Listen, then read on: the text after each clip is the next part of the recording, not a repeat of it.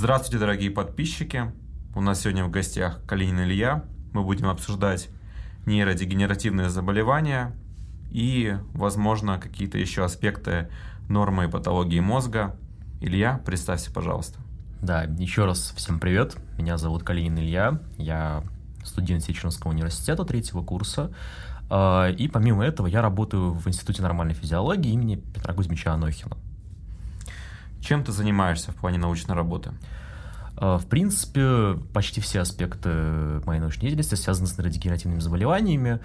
А, в одном проекте по гранту РФФИ мы занимаемся моделированием болезни Паркинсона и изучением нейрогенеза при данном моделировании. Вторая моя работа, моя, именно моя работа посвящена разработке препарата для лечения и для предотвращения нейродегенерации. А третья моя работа э, представляет собой разработку диагностической системы для, для ранней диагностики болезни Паркинсона, Альцгеймера и, и других нейродегенеративных и не только заболеваний. Почему ты выбрал именно эти аспекты медицины? А, я не знаю, если честно. Они просто классные. Тебе нравится сам патологический процесс и изучение этого процесса? Да. Что вообще такое нейродегенеративное заболевание? Нейродегенеративные заболевания – заболевания, характеризующиеся гибелью нейронов. Э, в принципе, это максимально широкое, максимально простое описание нейродегенерации, на самом деле наиболее подходящее в любых случаях. Что можно считать нейродегенерацией, а что нет? Вот, допустим, инсульт – это будет нейродегенерация? Или деменция? Или, допустим, вообще старение мозга? Насчет инсульта очень интересный вопрос, потому что за счет гипоксии и за счет, в принципе, нарушения кровообращения действительно нейроны гибнут, это можно считать нейродегенерацией. Просто нейродегенеративными, как правило, сейчас считаются заболевания, где э, нейродегенерация является основным, основным движком, собственно, клинических проявлений. То есть э, в инсульте основным движком все-таки клинических проявлений в первую очередь является, да, нарушение э, кровоснабжения, и за счет как раз нарушения кровоснабжения э, инсульт считается сосудистым заболеванием, а не нейродегенеративным. Вот. Тем более нейродегенеративные, как правило, характерны, для них характерна продолжительность, то есть хроническое течение. То есть очень, я, по крайней мере, не знаю острых нейродегенеративных заболеваний. Вот. Ну, почему старение мозга и деменция, я имею в виду, что из них можно считать нейродегенеративным, а что нельзя? Деменцию, естественно, можно считать старением мозга, хотя тут вопрос именно как, какой, какого генеза эта деменция. А, в любом случае, при любом, в любом моменте гибели нейронов можно считать это нейродегенерацией. Вообще нейродегенеративные заболевания достаточно сильно ассоциированы с возрастом, при этом для многих из них отсутствуют конкретные генные поломки, которые их обуславливают, и скорее они являются некими, там, что-то сломалось, и поэтому объединяются в похожие группы.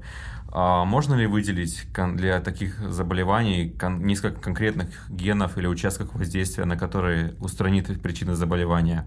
Ну, тут э, очень спорно. Да, можно выделить гены, э, которые участвуют в патогенезе, действительно. То есть для Альцгеймера это тот же самый APE4, для Паркинсона это количество копий альфа-синуклеина, ген альфа-синуклеина, э, э, гены убиквитирования, сам, те самые паркины, которые называются паркинами, потому что ассоциированы с болезнью Паркинсона и так далее. Э, вопрос в том, что э, они не могут являться терапевтическими мишенями сами по себе. То есть, ну, наверное, да, если это фамильярная форма болезни Паркинсона, когда у нас нарушена, э, нарушена объективная система, это Паркин-2, э, это, естественно, если мы заменим этот ген, то есть проведем генную терапию, то, в принципе, да, наверное, возможно, мы как-то изменим факторы риска, снизим и так далее. Но вопрос в том, что при лечении заболеваний, в первую очередь, необходимо уделить не, столько, не только клиническим еще проявлениям, но и, в принципе, морфологии и патоморфологии. Мы не можем же воскресить нейроны, которые уже погибли. Поэтому наша задача в первую очередь диагностировать а вовремя. Ради этого, собственно, и ищут генетические э, полиморфизмы, например, или копии генов, которые ассоциированы с заболеванием, чтобы можно было в скрининг вносить. И затем уже, э, да, наверное, можно использовать э, здесь в качестве метода лечения генную терапию, превентивно, естественно. Кстати, вот еще об интересных методах лечения нейродегенеративных заболеваний. Не так давно вышла статья с э, описанием использования протеза гиппокампа, так называемого. Думаю, ты видел. Мы, да. Вот что ты можешь сказать на этот счет? Имеет, есть ли это какие-то интересные точки приложения?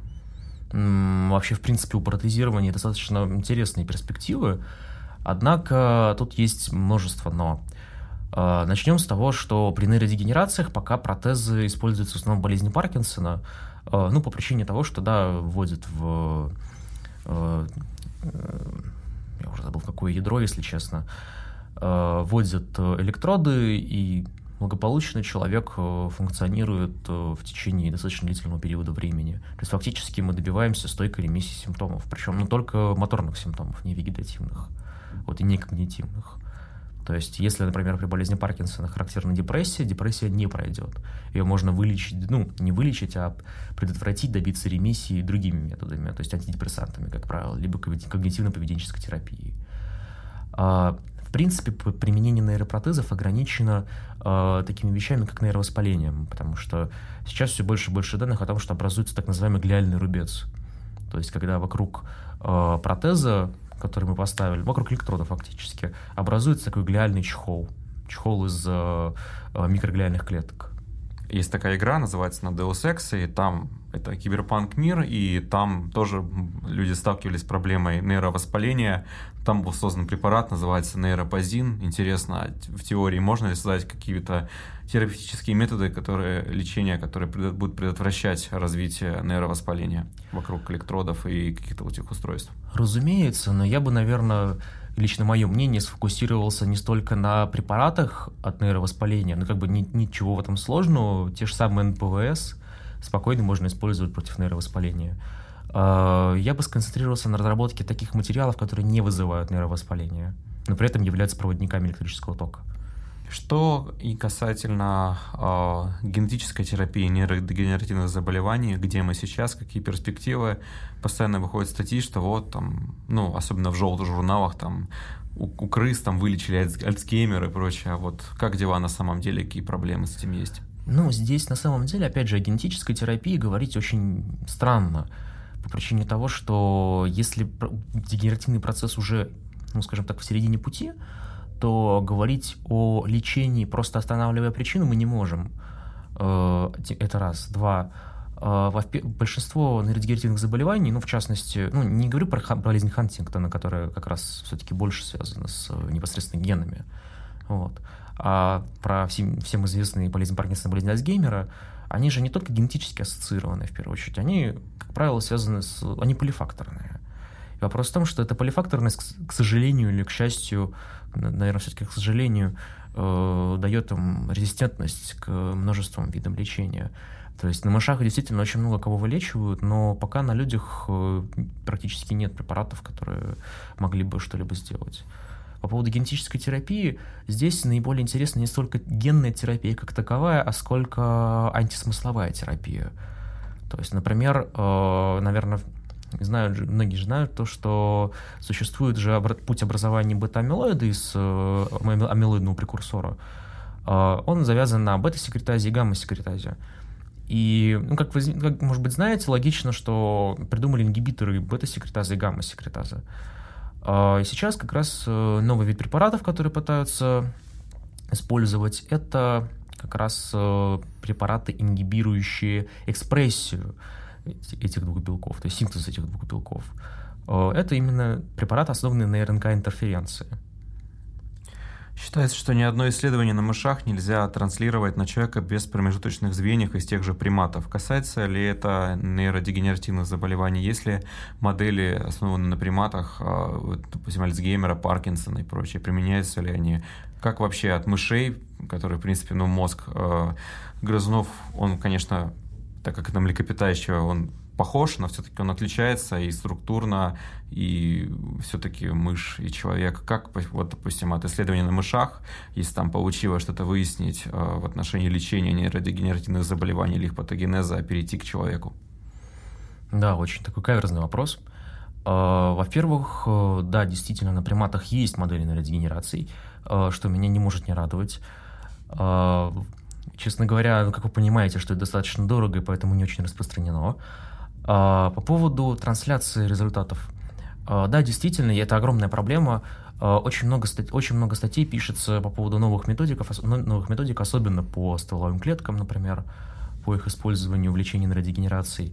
А, дело в том, что у грызунов очень высокий уровень нейропластичности.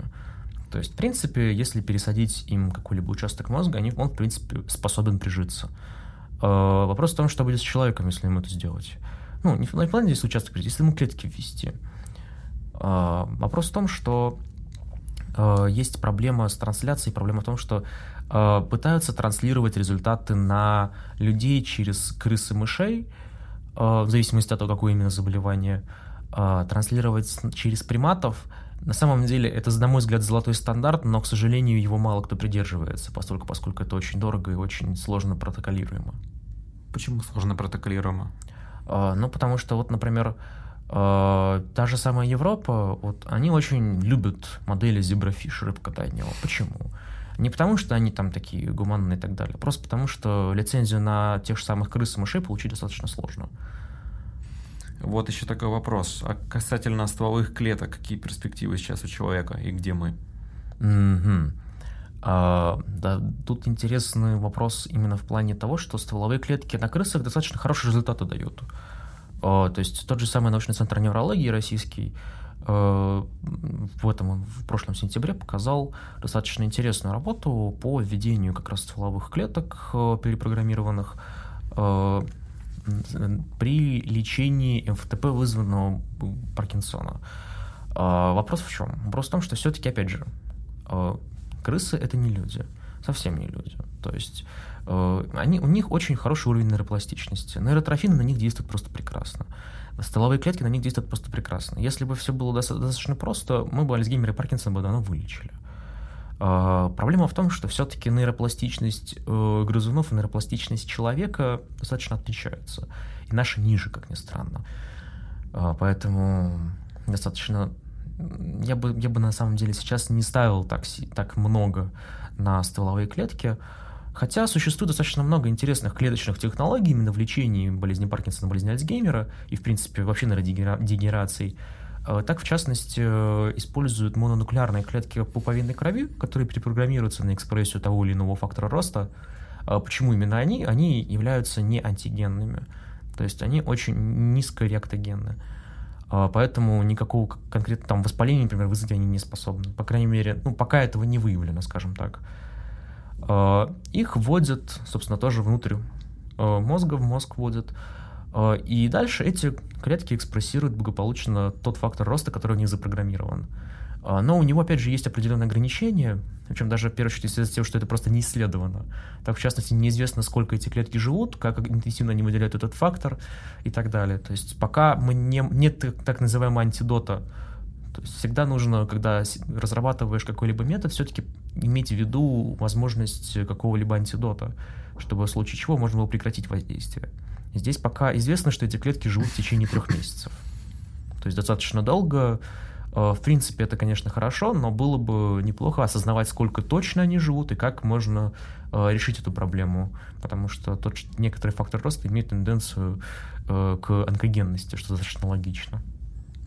Если говорить о нейрорепарации в противовес нейродегенерации и, и нейропластичности, что отрицательно и положительно на, на нее влияет, и действительно ли умственная либо физическая активность, она способствует э, ну, активированию процессов, которые будут приводить к восстановлению или предотвращению развития каких-либо заболеваний.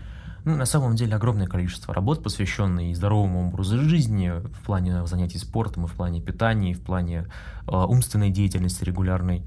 Э, по поводу умственной деятельности достаточно интересный факт, то, что натренированные животные перед моделированием, когда их натренировали, э, намного легче переносят э, индуцирование, ну, то есть фактически моделирование болезни Альцгеймера на них.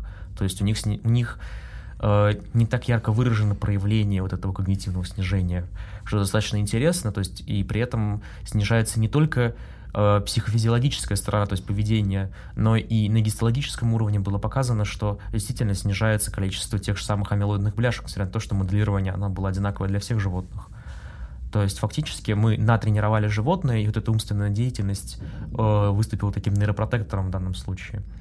По поводу спорта, по поводу активного образа жизни, на самом деле очень большое количество тоже исследований в плане ходьбы, особенно что меня в данный, момент, ну, как бы в данный момент интересует. А, в первую очередь это связано с микроциркуляцией глимфатической системой, то есть с выведением, с выведением бета-амилоида из э, мозга. А, во, второй, во вторую очередь это все-таки с кровоснабжением связано, то есть то, что если участки достаточно интенсивно кровоснабжаются, то, в принципе, нет никаких каких-либо проблем. Uh, ну и плюс там еще как бы куча других аспектов, которые на данный момент не изучены. Uh, так, дальше. Что касается профилактики заболеваний, особенно если учесть развитие генетических э, методов тестирования, возможно, если мы можем определять, что человек склонен к тому, что у него может развиться какое-либо нейродегенеративное заболевание, а в будущем, если эта точность возрастет, сможем ли как-то мы повлиять на то, что отсрочить возникновение заболевания, либо чтобы оно протекало э, в более мягкой форме? Это, в принципе, мировой сейчас тренд на препараты сейчас, э, к сожалению или к счастью, опять же, э, отреклись от идеи лечить этиологические заболевания на стадии клинических проявлений. А, то есть, э, если человек уже заболел, с большой вероятностью мы ничего ему помочь особо не сможем. Ну да, мы дадим ему препараты, которые меняют нейромедиаторный фон, как, например, тот же самый мемантин при болезни Альцгеймера или ингибитор ацетилхолинестераза. Но, к сожалению, мы не сможем помочь ему в долговременной перспективе, то есть все равно когнитивный дефицит возьмет свое. То же самое с болезнью Паркинсона. Леводопа все-таки применяется, но затем э, это окно вот терапевтическое, оно пропадает, и пациент, к сожалению, уже не чувствителен к, к леводопе. Э, по поводу, собственно, как раз метода профилактики. Э, действительно, сейчас, например, как раз мой вот этот препарат, который я разрабатываю, является тоже методом не столько профилактики, сколько э, замедления течения патологического процесса. То есть он замедляет, в принципе, сам патогенический патогенетический цикл, но и в том числе он является таким нейромодулятором. И, в принципе, наотропы, хотя я знаю, что это неправильное слово, э, являются достаточно хорошим подспорьем для как раз профилактики. Ну и, естественно, все-таки когнитивная нагрузка должна быть определенная. То есть держать в тонусе себя, условно да, говоря. Да. То есть, опять же, вот, как я сказал ранее, то, что очень сильно, очень сильно влияет то, насколько была высо- высокая производительность у животного до моделирования заболевания. То есть, в принципе, до патологического процесса. Есть ли какие-то определенные методы, чтобы удержать себя в тонусе, или вообще любая хорошая умственная деятельность будет к этому вести? Или прям необходимо что-то делать конкретное? Ну, скорее всего, здесь все-таки будет речь идти о памяти запоминаний, пространственной памяти. То есть э, в первую очередь, наверное, пойдет, как ну, многие, наверное, знают, до сих пор это известное высказывание про изучение двух более языков, который является протектором. Э, честно скажу, я не читал статьи на эту тему, но могу предположить то, что хождение по новым местам, спонтанным и постоянные заблуждения в плане пространственной ориентации, попытка выбраться из них будет являться отличной тренировкой для гиппокампа. Поэтому могу, могу предположить, что путешествовать скорее всего. Я думаю, наверное, не сколько путешествий, сколько еще и задерживаться в этих местах, чтобы адаптироваться к ним, наверное. Да, да. Конечно. И Речь идет именно все-таки о запоминании mm-hmm. пространственной памяти. Потому что путешествие это так, буквально человек проехал, а именно если он там живет там полгода или более, я думаю, тогда будет немножко другой эффект на гиппокамп. Да, а вообще, если говорить о немедикаментозных методах профилактики, лечения, вплоть до медитации и прочее, потому что встречалось, встречались статьи, где это обсуждалось, что вы можете сказать? Ой, насчет медитации, если честно, я не знаю. Э, не могу ничего сказать насчет медитации. Опять же, могу сказать насчет не медикаментозных методов профилактики. Опять же, это все то, что я уже сказал путешествия, спорт, активный образ жизни, чтение, чтение, письмо и так далее. Огромное количество вещей. В том числе даже видеоигры те же самые могут в этом помочь.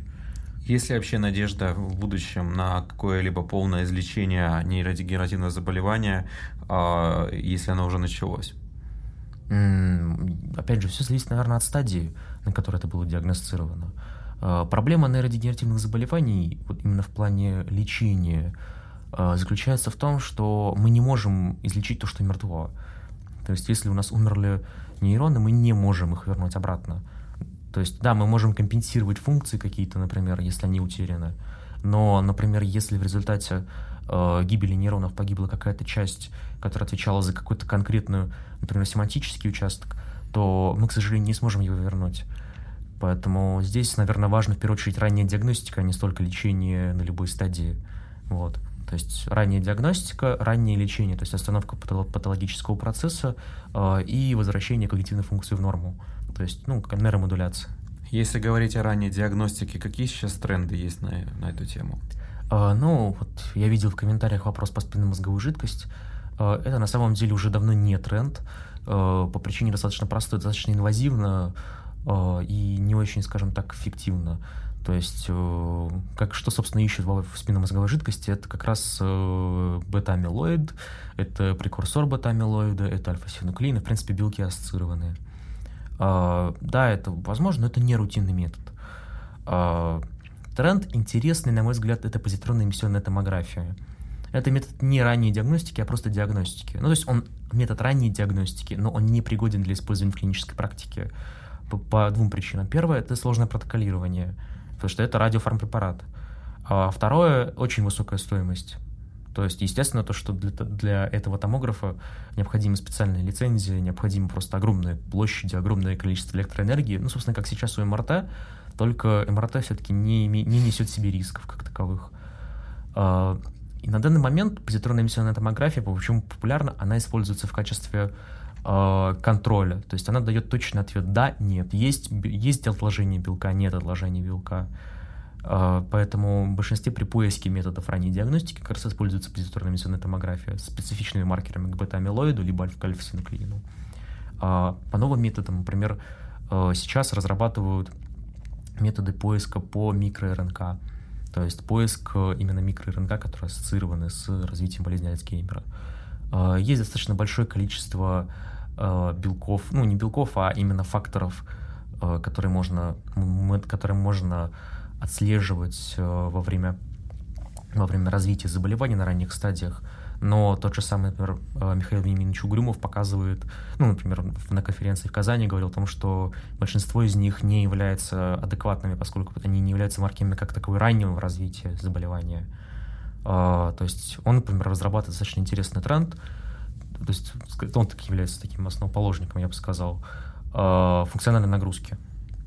То есть препарат, который снижает э, активность э, тирозин-гидроксилазы, если у человека нарушен нейромедиаторный фон, у него, то есть нарушен в результате именно дегенерации нейронов, то на тесте функциональной нагрузки, то есть стресс-нагрузки, как раз после приема препарата, у него будет тремор, у него будут, в принципе, симптомы нейродегенерации да, которые, естественно, как бы затем вернутся в норму, но это будет говорить о том, что у него, пациента, э, есть высокий риск развития болезни Паркинсона.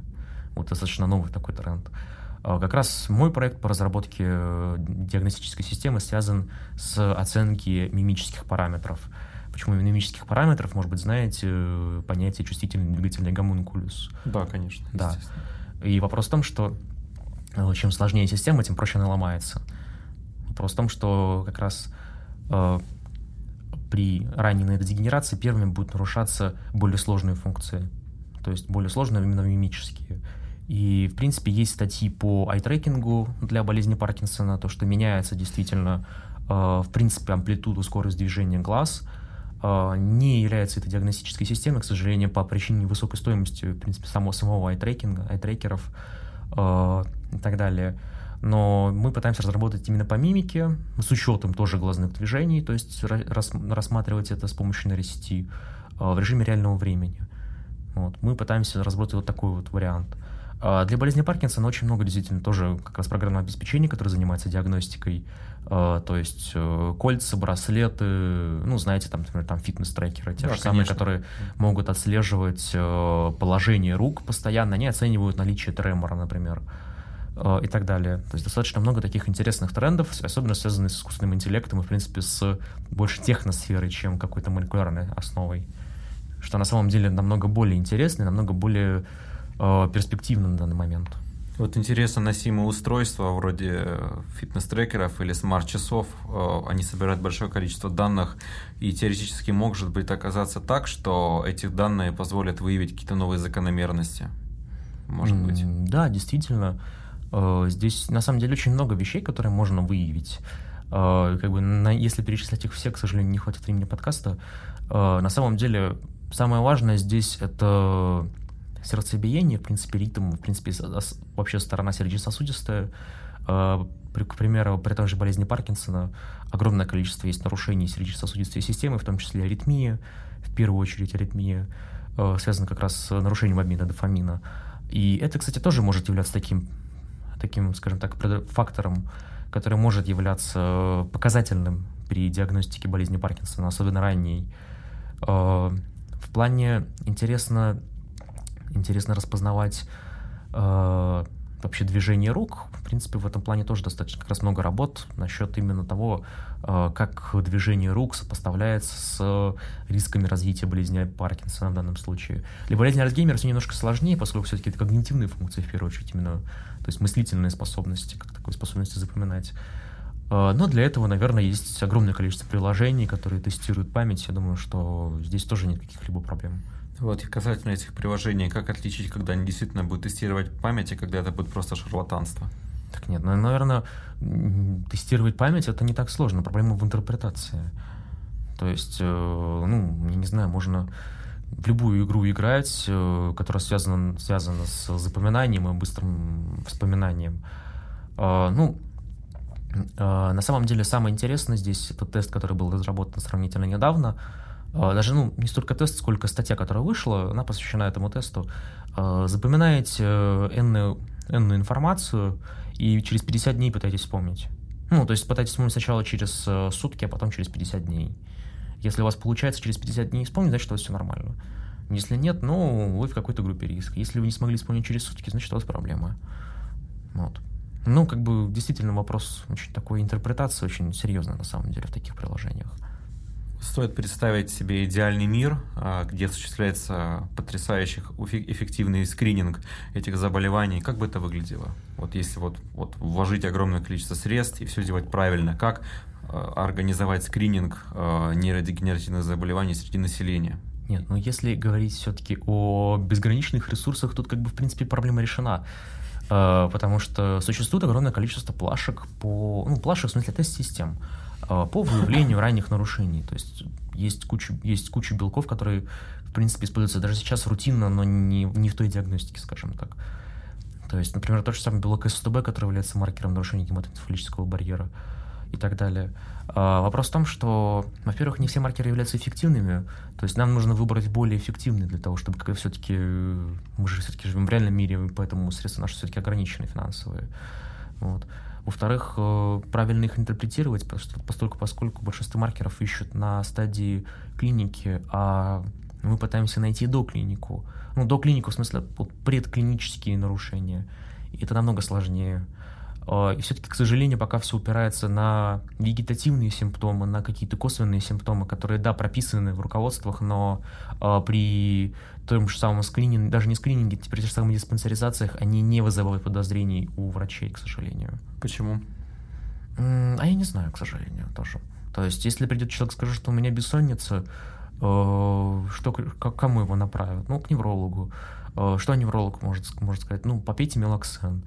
Э, ну, как бы, да, действительно, достаточно закономерно. Если как бы, ну, но это вообще является очень таким хорошим симптомом болезни Паркинсона, бессонницы.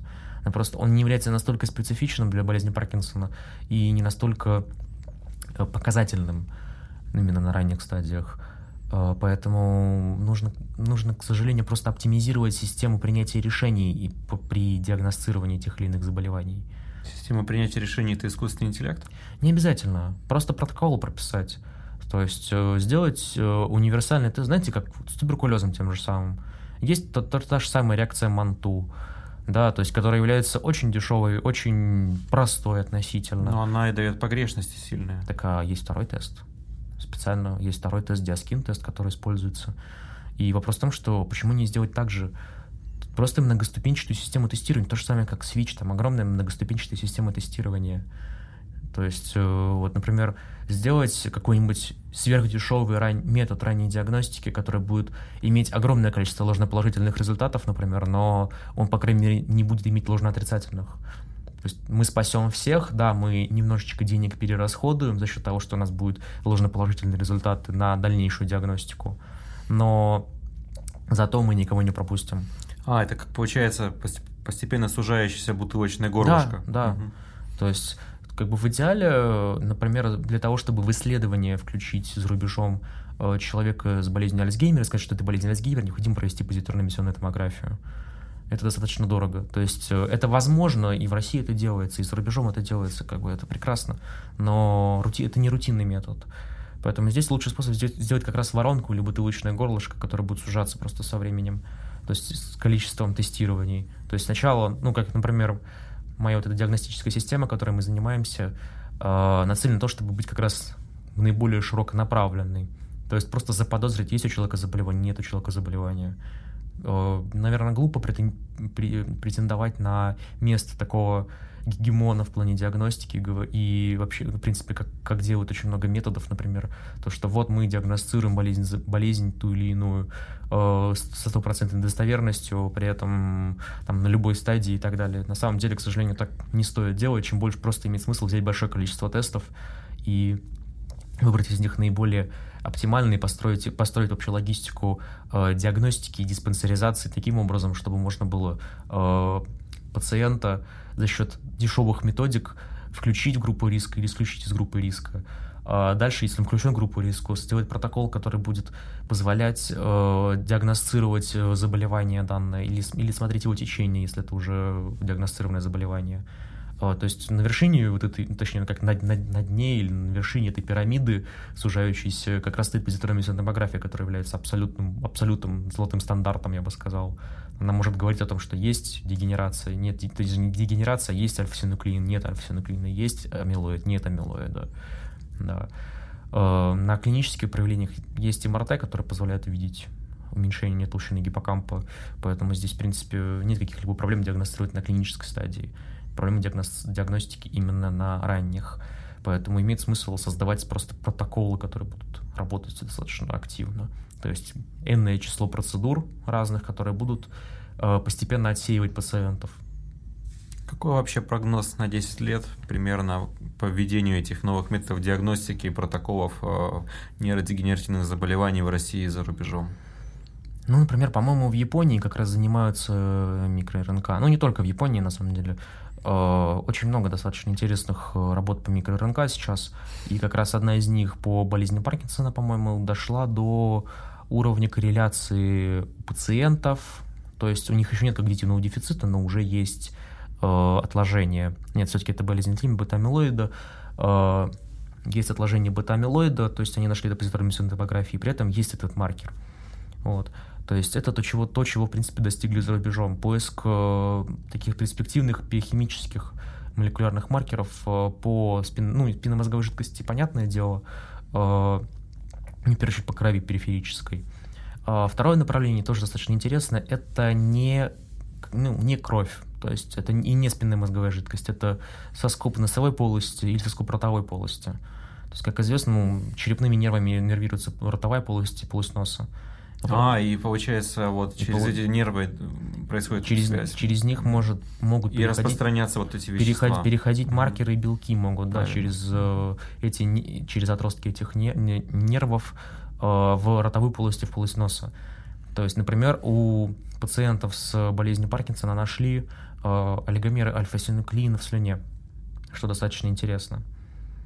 То есть э, фактически это может ну, давать нам некоторую надежду на то, что будут ранние, ранние такие предикторы, фактически как сейчас с, с тестами на ДНК, например, когда просто нужно э, подержать за щекой этот ван, ватный тампон, ну не вот ватную палочку вот эту, вот и, и все. И будет как стандартная такая тест-система. Да, возможно. Угу. И получается, это будет достаточно удобно для того, чтобы поставить предварительный диагноз. А что касательно точности такой диагностики? Пока это только пилотные данные, в плане того, что они, в принципе, обнаружили. А, опять же, здесь не столько важна точность, сколько дешевизна и количество таких тестов. То есть... Э, опять же, для создания, вот, ну, постепенно сужающегося для создания, для создания, для создания пула тестов, да. Угу. То есть, как бы, в принципе, это достаточно закономерный терапевтический подход, на мой взгляд. Не пытаться создать уни- универсальный тест, который будет э, решать абсолютно все проблемы со стопроцентной точностью. Использовать большое количество тестов и сделать эту систему достаточно адаптивной, э, позволит, в принципе, решить проблему диагностики в течение 10 лет. Есть огромное количество поведенческих методов диагностики. Тот же самый тест со спиралькой, известный, наверное, тем, кто очень любит э, глубокую стимуляцию мозга. Это спиралька, которую нужно ну, спираль, ну, на, на бумажке нарисована спиралька, и нужно внутри вот этой спиральки рисовать спиральку. Так. Я видел аналогичные методы тестирования, это когда буквально изобразить стрелки часов и прочее. Да, это, да, к этому да, относится. Да, да, да, фактически. Но просто спиралька, как я помню, даже показала очень интересную результативность, то, что у людей с ранними нарушениями как раз болезни Парки... при болезни Паркинсона очень интересные проявления. То есть они не выявляются, например, как такового тремора, но есть э, уже нарушения в этом тесте, что интересно. И таких тестов, вот чем прекрасно, в принципе, заболевания нервной системы, Э, то, что есть проявления клинические, которые достаточно хорошо удобоваримы, достаточно хорошо э, регистрируются, достаточно хорошо подсчитываются, достаточно хорошо обрабатываются. И, в принципе, сейчас самое важное — это просто создать шкалы, не просто шкалы вот неврологические, каких коих много, а создать шкалы более объективные, поскольку, поскольку не, чтобы не человек был методом диагностики, а какой-либо другой инструмент. Например, ну, там, даже самая камера, которая, которая может считывать и с помощью искусственного интеллекта как раз распознавать некоторые паттерны двигательные. Немножко вернусь назад, мы уже касались в разговоре глимфатической системы мозга. Что, как вообще современная нейробиология и неврология относятся к роли микроглии и иммунной системы мозга в развитии нейродегенеративных заболеваний? Ну, нейровоспаление достаточно всегда ну, сейчас это вообще особенный тренд, наверное, нейровоспаления, в том числе и по причине, опять же, вхождения в тренд микробиома, который напрямую связан с нейровоспалением. А, и, в принципе, ну, что делает нейровоспаление? Нейровоспаление э, разрушает межсинаптические связи. Э, нейровоспаление, в принципе, нарушает э, процессы нейропластичности. Э, вопрос в том, что нейровоспаление, в принципе, является достаточно интересным в плане триггера, наверное, течения заболевания. При этом э, очень интересен тот факт, что э, нейровоспаление не является методом протекции при болезни Паркинсона, болезни Альцгеймера, особенно при начальных этапах. То есть, хотя на самом деле это их функция. Вот, то есть функция микроглиальных клеток как раз именно в протекции, в том, чтобы разрушать эти белки амилоидогенные. Вопрос в том, что э, стало известно то, что нейровоспаление э, заставляет эти, заставляет эти глиальные клетки э, заниматься не своей прямой обязанностью, а всем, а всем подряд. И сейчас попытались э, индуцировать очень интересно, очень интересно есть работа по нейровоспалению, когда э, иммунную систему пытались приучить к постоянному стилу, стимулу нейровоспаления. То есть э, постоянно стимулировали глиальные клетки э, к нейровоспалению. Из-за этого они приобрели к этому некоторую резистентность. То есть они перестали реагировать так остро на любой фактор воспалительный, ну, там, цитокины те же самые, а, и начали все-таки заниматься своими, своими прямыми обязанностями, так сказать. То есть, собственно, поглощать тот же самый бета-амилоид, который откладывается в межклеточном пространстве и так далее. И это как раз был, был и очень интересный в плане метод протекции, метод профилактики как раз, то есть использование тех же самых НПВС и так далее. А что насчет роли микробиома в развитии нейродегенеративных заболеваний? О, это, это очень такой вопрос, очень-очень специфичный. А, микробиом очень тяжело исследовать. А, даже очень хорошие институты типа Оксфорда и Кембриджа а, не всегда корректно используют методики, которые у них есть. То есть, в частности, в прошлом году в Париже была достаточно очень прекрасная, на самом деле, работа на пациентах с болезнью Альцгеймера, то есть было две группы с когнитивным дефицитом, без когнитивного дефицита. Э, их прогнали через позитронную томографию. Э, соответственно, у тех, у кого был когнитивный дефицит, доказали, что есть бета-амилоид. У тех, у кого нет, доказали, что его нет. Вопрос в том, что у них были, естественно, различия в микробиоме. Ну, очевидно. Как бы тут нельзя говорить о том, что, ну, как бы, если бы его не было, было бы странно, потому что при когнитивном дефиците человек меняет пищевое поведение, меняется, в принципе, то, как он себя ведет и так далее. Логично, что у него поменяется микробиом, просто в ответ на его хотя бы изменение рациона. И как бы Вопрос в том, что если бы там была хоть какая-то промежуточная группа, то есть известно, что есть группы, а, когда, ну, не группа, в смысле, вот есть группа людей на некоторых исследованиях, когда у них есть бета-амилоид, но нету никаких, э, никаких когнитивных проявлений. То есть они появляются через 2-3 года, то есть развивается болезнь Альцгеймера. Э, но вот эти группы, они являются наиболее интересными в плане исследования, потому что фактически так мы уже можем смотреть, а как вот идет э, вот этот самый процесс, смотреть процесс динамики. Потому что на данный момент пока исследования говорят о том, что есть до, есть после. По поводу, опять же, микробиома, очень много интересных статей по разработке нейропротектора с помощью нейробиома, ну, нейро, микробиома. Например, все же знают, наверное, про красное вино и болезнь. Ну, естественно, resveratrol, да. Ну, вот, собственно, вопрос в том, что обнаружили это как. Там из него синтез... с помощью красного вина синтезировали как раз э, очень интересный полифенол, который как раз э, используется, в, используется в нейропротекции. То есть они взяли микробиом человеческий и засунули туда вино. Ну, грубо говоря, вино, там, по-моему, без спирта все-таки и так далее. Ну, то есть фактически тот, который уже переходит в толстый кишечник. А, и получили оттуда ряд соединений, протестировали их все на предмет нейропротекции. Вот, то есть в таком ключе, наверное, микробиом достаточно интересен в плане какой-то терапевтической мишени. А, а так микробиом, на мой взгляд, это бездонная пропасть, которую еще исследовать и исследовать. И пока не то что дна, пока еще стенок не видно. Мне кажется, самая большая проблема в изучении микробиома – это ложной корреляции, потому что при желании можно совместить микробиом и политические взгляды, если достаточно постараться, наверное, потому что выходят очень странные статьи, и среди микробиологов и ученых возникают шутки, что микробиом можно привязать к любому, и даже там шутки в духе микробиома узника Скабана, когда особенно всякие такие исследования выходят. А, как избежать такой ложной корреляции? Можно ли какие-то применить методы в отношении нейродегенерации? А, ну, на самом деле, люб... лучший способ избежать любой ложной корреляции – это искать четкую взаимосвязь. Например? А, ну, например, четкий молекулярный путь, сигнальный путь. То есть осознавать, например, а, ассоциации некоторых а, проблем со сном с микробиомом действительно доказаны по причине того, что некоторые бактерии могут выделять мелатонин. То есть действительно есть такое. Причем бактерии именно микробиома, что достаточно интересно. А, как бы вот здесь можно говорить о том, что это какая-то корреляция все-таки плюс-минус истинная, хотя до сих пор еще нет какого-то четкого пути сигнального описанного, поэтому говорить о том, что это прям достоверно мы не можем.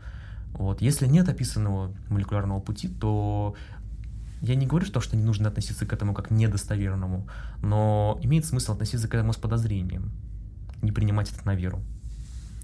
А если говорить о гипотетической потом связи микробиома и развития нейродегенеративных заболеваний, получается, можно правильно воспитывать своих микробов, чтобы они предотвращали развитие этих заболеваний. Ну, и вот как, допустим, будет выясниться, что содержание определенных бактерий в организме человека, оно будет способствовать тому, что, ну, к примеру, Альцгеймер будет развиваться с меньшей частотой. Как, получается, необходимо поддерживать концентрацию этих бактерий будет? Ну, это целый вопрос вообще, который стоит перед тем, кто изучает микробиом. не только в рамках нейродегенерации, наверное. В первую очередь идет, идет речь о том, что а можем ли мы как-то вообще воздействовать на микробиом? Вопрос как? То есть есть исследования по фекальной трансплантации, например, а, но, опять же, есть огромный, огромный спор насчет его эффективности, и говорить о том, что это пока работает, ну, я бы не стал. А, в плане использования каких-то препаратов для модуляции э, микробиома. Микробиом — вещь очень адаптивная. Поэтому говорить о том, что мы можем как-то на него воздействовать, то скорее он на нас может воздействовать. Мы на него можем, можем немножечко повлиять. Вот. И все. Вот немножко отойдем от э, нейродегенерации, но все-таки в рамках мозга существует такая концепция, как gut-brain axis, или вот ось кишечник-мозг и взаимодействие между микробиомом и поведением. Насколько эти статьи данные достоверны? Может, есть какая-то информация? Просто вот раз уж всплыло, интересно. Ну, есть достаточно интересные, в принципе, пути. А, ну, во-первых, начнем с того, что чисто анатомически, да, они связаны по многим причинам. Во-первых, ну, понятно, что блуждающий нерв достаточно закономерно. Э, но помимо этого еще лимфатическая система, то есть они связаны лимфатической системой. Ну, естественно, не напрямую. То есть через эти факторы, которые циркулируют? Или да, как? да, да, да. То есть, э, собственно, ну, очень много статей показано как раз по нейровоспалению, как раз именно связано с тем, что очень много воспаления стенки кишечника может приводить к нейровоспалению по причине того, что медиаторы воспаления циркулируют по лимфатической кровеносной системе и провоцируют э, глиальные клетки заниматься тем, чем им не положено заниматься. Вот. Поэтому в рамках развития нейродегенерации, наверное, Guide Brain Axis это достаточно интересно. В рамках каких-то более сложных когнитивных функций есть большое количество вопросов. То есть э, микробиом вещь очень подверженная разным влияниям. То есть э, я уверен, то, что у нас с вами разный микробиом. Не просто потому, что мы разные личности разные люди, а просто потому, что мы живем в разных городах, э, хотя и одной страны и так далее.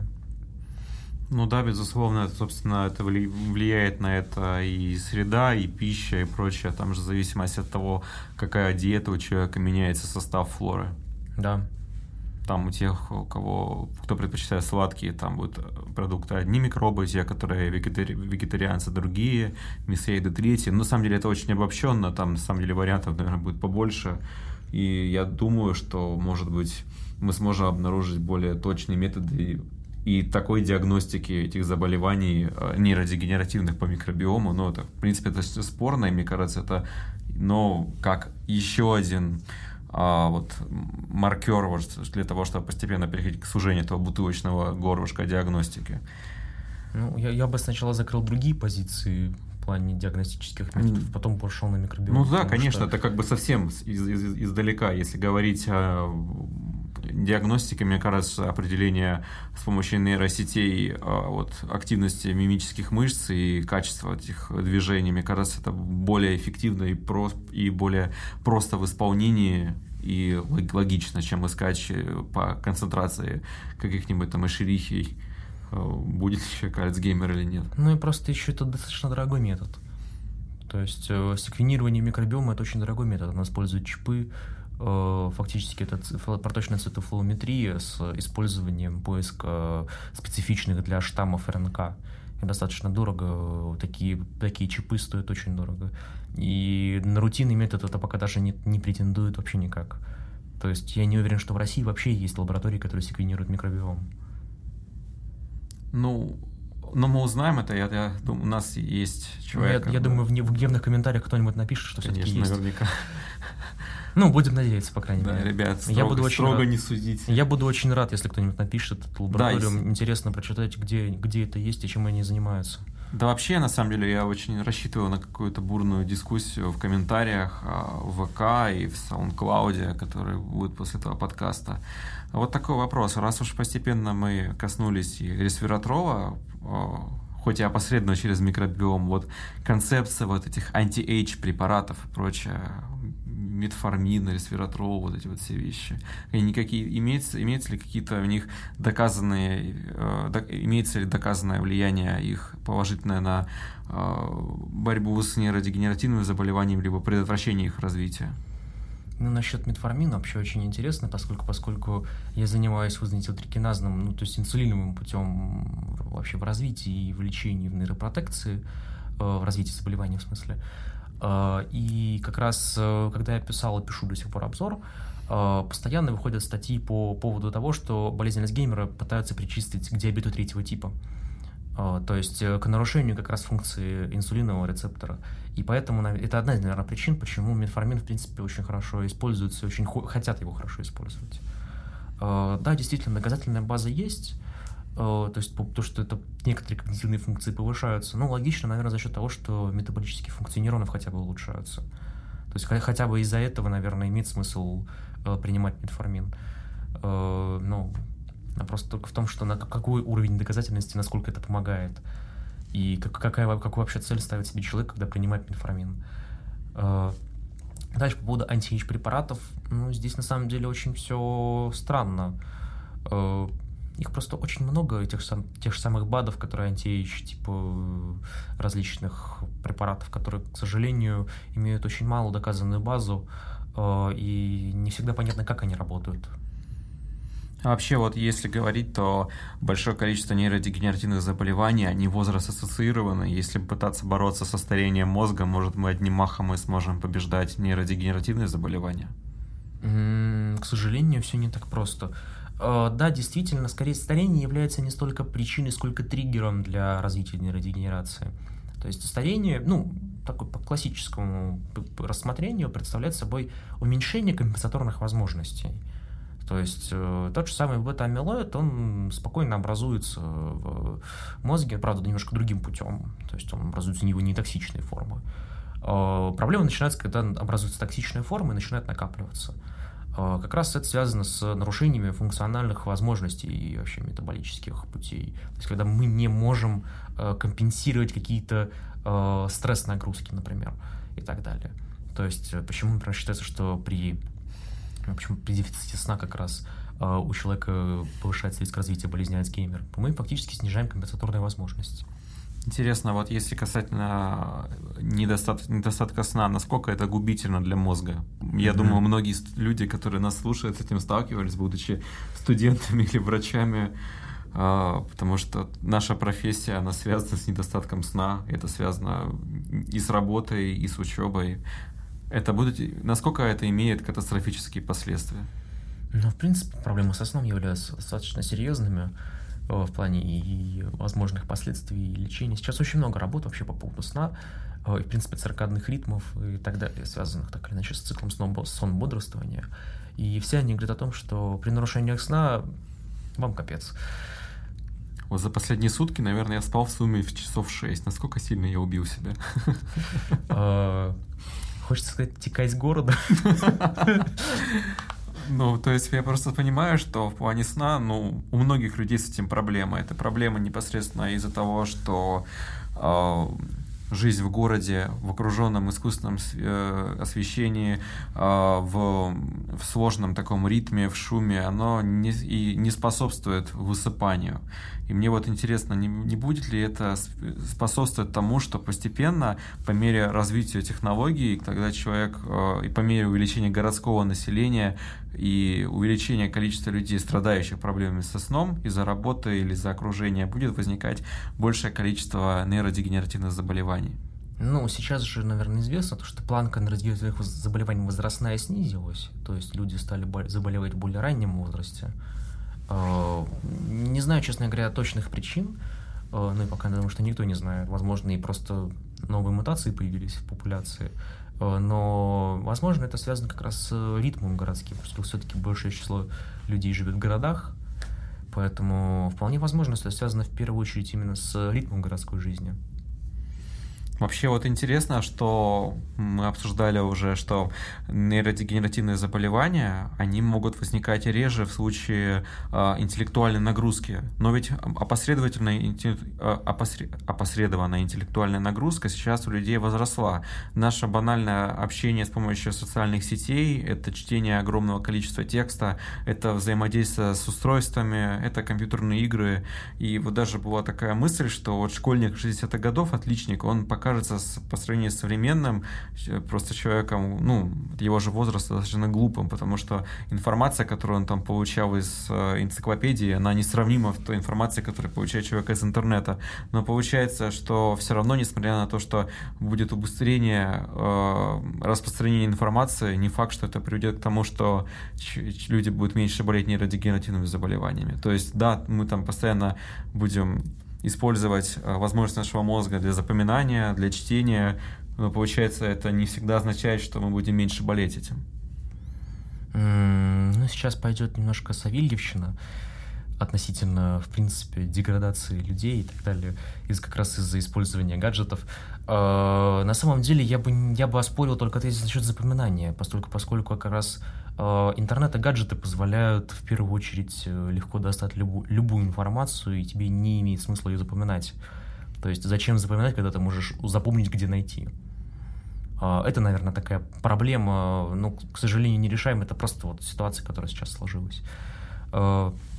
Относительно нейродегенеративных заболеваний, просто есть достаточно очень интересные корреляции, очень странные, не всегда истинные. Например, связали риск развития бокового метрофического склероза, наверное, многие его знают по Стивену Хокингу, и развитие как раз и нахождение рядом с линиями электропередач.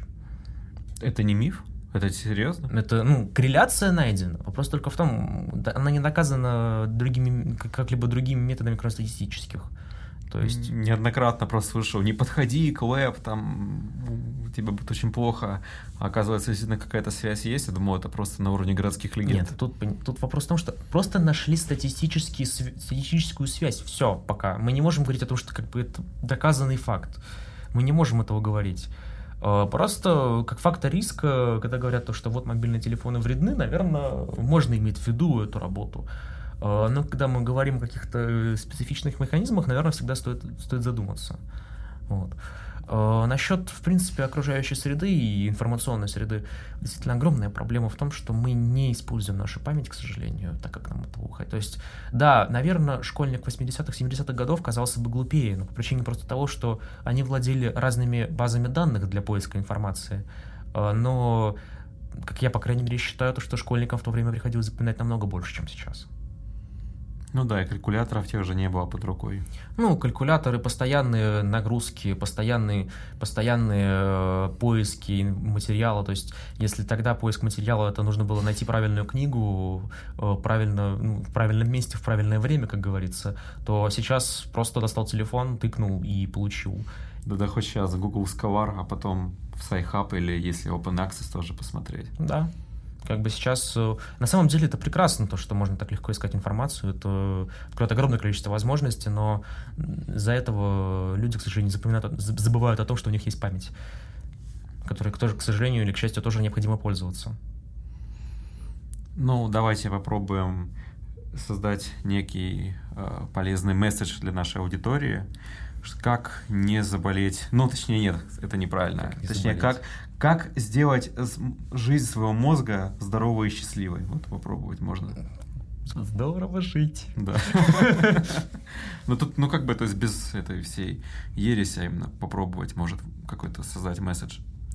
А, хорошо. А, ну, скажу достаточно тривиальную вещь. Э, учиться, учиться, еще раз учиться. Учиться не в смысле образования как такового, а в смысле э, постижения чего-либо нового.